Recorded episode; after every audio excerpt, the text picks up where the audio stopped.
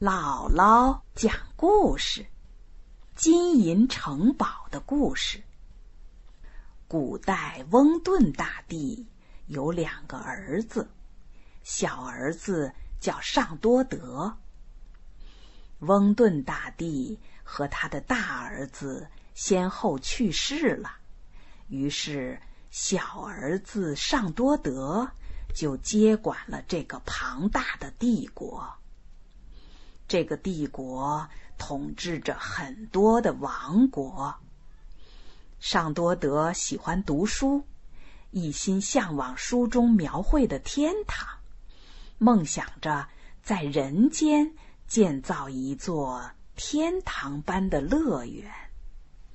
他想，我的帝国如此强大，人口又这样多。既然拥有庞大的人力资源、充足的财力和无上的权力，实现这个梦想应该没有什么困难。于是，尚多德下定决心要建造乐园，便将各个王国的君主召集起来，对他们说：“我打算建造一座乐园。”享受一下人间仙境的乐趣。现在你们分头去寻找合适的地点，然后用黄金和白银替我建造一座城堡。宫殿的圆顶都要用橄榄石柱子支撑，地上要铺满红玉和珍珠。城中还要用黄金建造一些喷水池，用白银建造河床，使水流能通过河床流向各个小喷水池中。君主们听完他的吩咐，一个个都惊得目瞪口呆，简直不敢相信自己的耳朵。他们虽然感到很为难。但都敢怒不敢言，只好把自己所有的财宝都拿出来，并立刻派人到各处勘察，把埋藏在地下的金矿、银矿通通开采出来。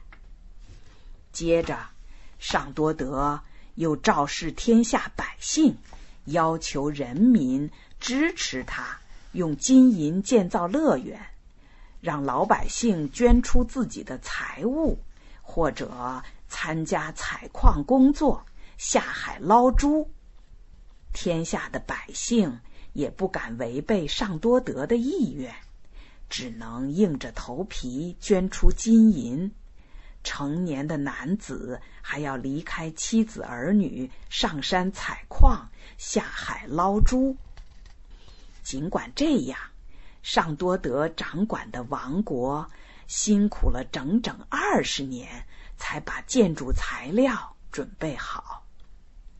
随后，三十六个大国的君主又组织人马在各个地区勘测，终于找到了一个比较满意的地方。这是一块被一望无际的沙漠所环绕的绿洲。绿洲面积很大，草木茂盛，水流清澈。那些君主看到这个地方，都忍不住啧啧称奇。于是，他们赶紧派人回去运材料，招募工人，并开始设计、绘制施工图。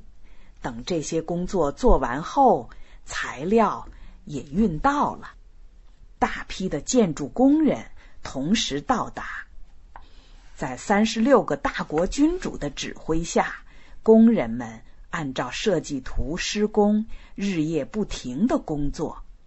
三十年以后，一座人间天堂终于矗立在一望无垠的沙漠上。三十六个大国君主见工程竣工，连忙派人。向尚多德大帝汇报，想到自己多年的梦想终于实现，尚多德高兴极了，立刻率领群臣浩浩荡荡的向金银城堡前进，并且将这座人间乐园命名为雨乐宫。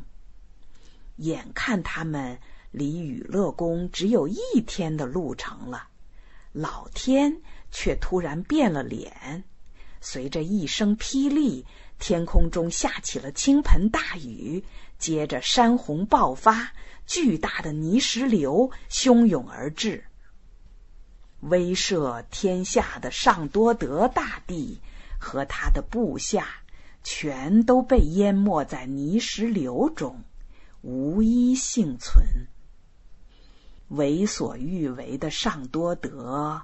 还没来得及看一眼自己朝思暮想的人间天堂，就咽气了。山洪爆发后，通往雨乐宫的道路也被淤泥堵塞了。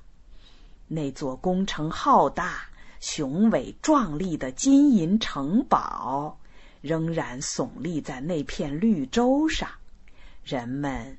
无法靠近，只能远远的观望。